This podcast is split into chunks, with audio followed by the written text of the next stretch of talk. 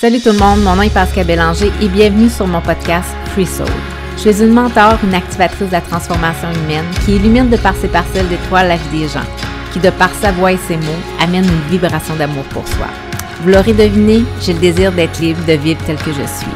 Mon objectif premier, c'est de créer un endroit où les gens auront la sensation d'être à leur place dans ce monde, où ils vont se reconnaître à travers mon parcours, je vais leur permettre de démystifier la spiritualité et de comprendre que tous les signes que l'univers nous envoie, c'est pour enfin établir la connexion de notre cœur et notre conscience. Alors maintenant, allons vacher ensemble avec la vie. Bon épisode. J'ai dû apprendre à m'inclure à nouveau dans le monde? Bon, je sais que ça fait drôle à dire, là, mais je me sentais exclue et je me suis exclue. Je me suis longtemps sentie à part, pas rapport, pas ma place depuis mon enfance. J'avais l'impression de vivre comme dans une bulle où le monde ne voyait pas que j'existais. Puis je ressentais vraiment une grande frénésie, puis je vivais vraiment mal avec toute cette souffrance-là. Mais en fait, c'est parce que je comprenais pas les messages intérieurs. Donc, euh, à l'adolescence, euh, j'ai décidé que j'allais faire du bruit pour montrer que j'existais. J'ai décidé d'envoyer promener puis de lutter contre les règles que la société me dictait. Puis je me suis gelée. Puis j'ai manqué de respect envers mon corps juste parce que je voulais oublier puis me déconnecter de cet univers qui m'avait fait signe plusieurs fois bien malgré moi.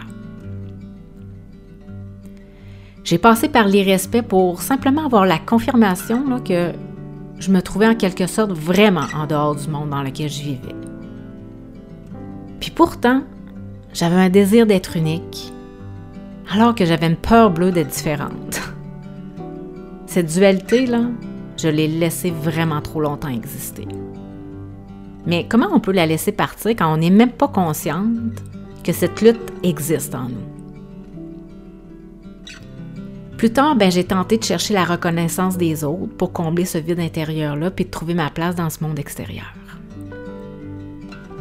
J'ai choisi le métier d'éducatrice en trouble de comportement à l'âge de 17 ans. À cet âge, je voulais sauver mon prochain, être la mère Teresa des temps modernes en défiant les statistiques qui disaient que c'était un métier difficile.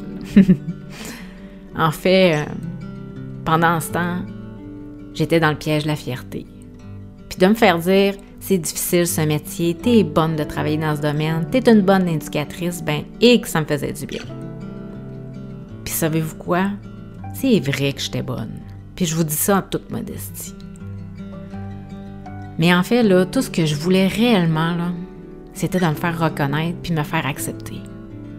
La vraie de vraie raison, c'était de satisfaire mon ego puis de faire taire mon vide intérieur, puis de croire que j'étais inclus dans le monde puis que j'avais ma place.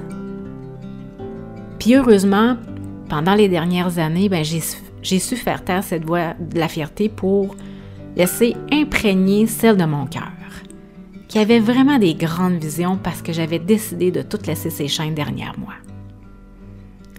En fait, j'en pouvais plus de retenir mes ailes, de me freiner à les déployer. Puis aujourd'hui, à travers mon entreprise, ben, je suis entièrement dédiée à élever l'être humain pour ainsi crée vraiment une vague de changement massif. Puis j'y crois fermement. Et quand j'écris ces lignes et quand je vous le dis, je prends vraiment conscience que tout s'anime à l'intérieur. C'est comme une grande vibration, là, et je suis dans la certitude que je peux y arriver. C'est un feeling que je ressens lorsque je suis connectée à ma contribution pour l'humanité.